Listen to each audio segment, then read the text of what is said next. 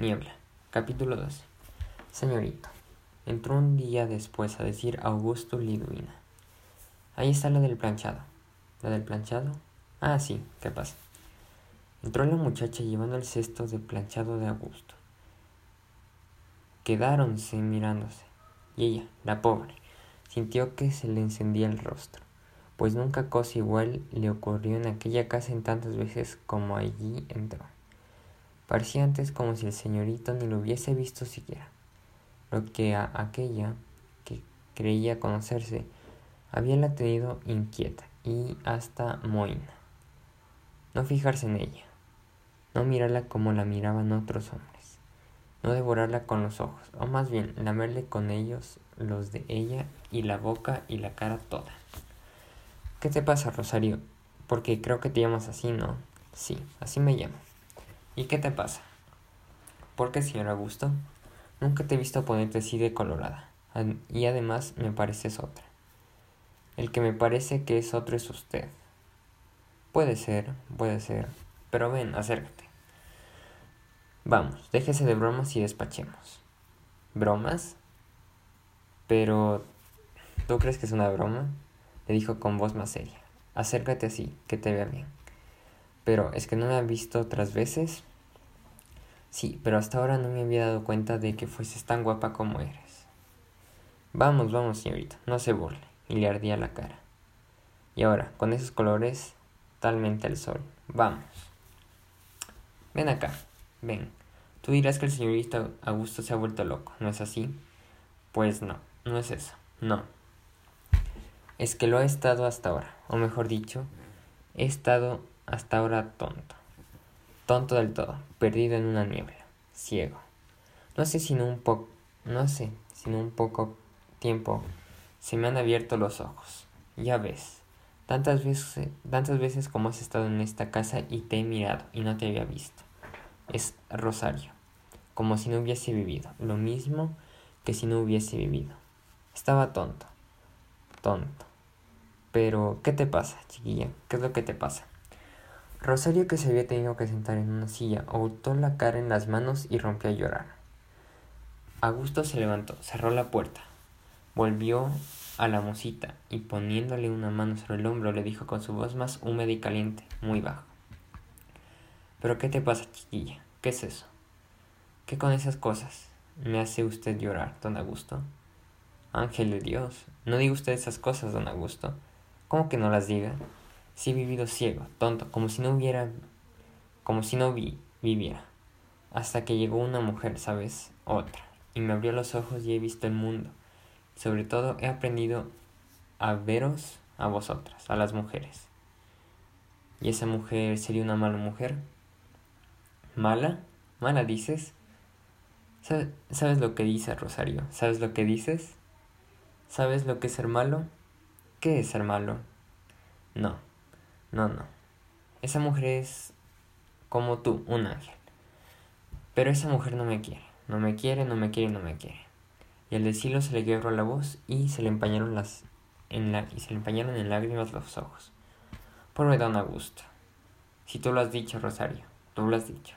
Pobre don Augusto. Pero mira, Rosario, quita el don y di, pobre Augusto. Vamos, di, pobre Augusto. Pero, señorito, vamos, dilo, pobre Augusto. Si usted, si usted se empeña, pobre Augusto. Augusto se sentó. Ven acá, la dijo, levantándose ella cual movida por un resorte, como una hipnótica sugestionada, con la respiración adelante, cogióla él, la sentó sobre sus rodillas, la apretó fuertemente a su pecho, y teniendo su mejilla apretada contra la mejilla de la muchacha que echaba fuego, estalló diciendo, Ay, Rosario, Rosario, yo no sé lo que me pasa, yo no sé lo que es de mí. Esa mujer que tú dices que es mala, sin conocerla, me ha vuelto ciego al darme la vista. Yo no vivía, y ahora vivo. Pero ahora que vivo es cuando siento lo que es morir. Tengo ganas de defenderme de esa mujer. Tengo que defenderme de su mirada. ¿Me ayudarías tú, Rosario? ¿Me ayudarías a que de ella me defienda? Un sí en tu tenuísimo con susurro que parecía venir de otro mundo rozó el oído de Augusto. Yo ya no sé lo que me pasa, Rosario, ni lo que digo. ni lo que hago, ni lo que pienso. Yo ya no sé si estoy enamorado o no de esa mujer, de esa mujer a la que llamas mala. Es que yo don Augusto, a gusto, a gusto. Es que yo a gusto, bueno, cállate, basta. Y cierra el... Y él cerraba los ojos. No digas nada, déjame hablar solo, conmigo mismo. Si he vivido desde que se murió mi madre. Conmigo mismo, nada más que conmigo. Es decir, dormido. Y no he sabido lo que es dormir juntamente. Dormir dos un mismo sueño. Dormir juntos. No estar juntos durmiendo cada cual su sueño. No, sino dormir juntos. Dormir juntos el mismo sueño. Si estuviéramos tú y yo, Rosario, el mismo sueño. Y esa mujer empezó la pobre chica, temblando entre los brazos de Augusto y con lágrimas en la voz. Esa mujer, Rosario, no me quiere, no me quiere, no me quiere, no me quiere. Pero ella me ha enseñado que hay otras mujeres, por ella he sabido que hay otras mujeres. Y alguna podrá quererme. ¿Me querrás tú, Rosario? Dime, ¿me querrás tú? Y la apretaba como loco contra su pecho. Creo que sí, le querré. Que te querré, Ros que te querré, Rosario, que te querré. Que te querré.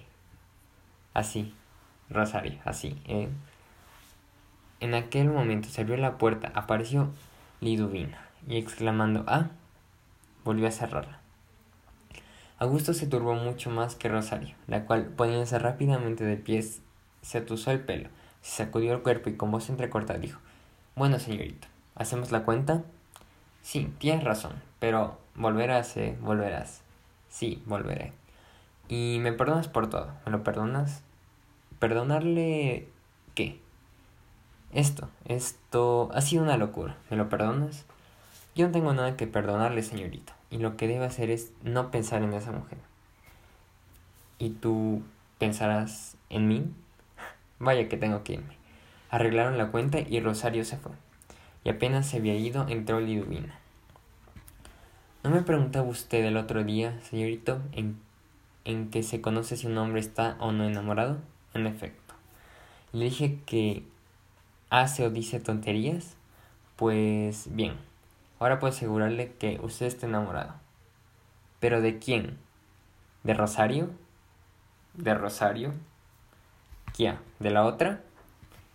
¿Y de dónde sacas eso, Liduvina? Va, eh, usted ha estado diciendo y haciendo a esta lo que no pudo decir ni hacer la, a la otra. Pero, ¿tú te crees? No. No se llame, supongo que no ha pasado a mayores, pero Liduvina, Liduvina, como usted quiera, señorito. El pobre fue a acostarse ardiéndole la cabeza, y al echarse en la cama cuyos pies dormía Orfeo, se decía, ay, Orfeo, Orfeo, esto de dormir solo, solo, solo, solo, de dormir un solo sueño. El sueño de uno solo es la ilusión, la apariencia. El sueño de dos es la verdad, la realidad. ¿Qué es el mundo real sino el sueño que soñamos todos, el sueño común, y cayó en sueño.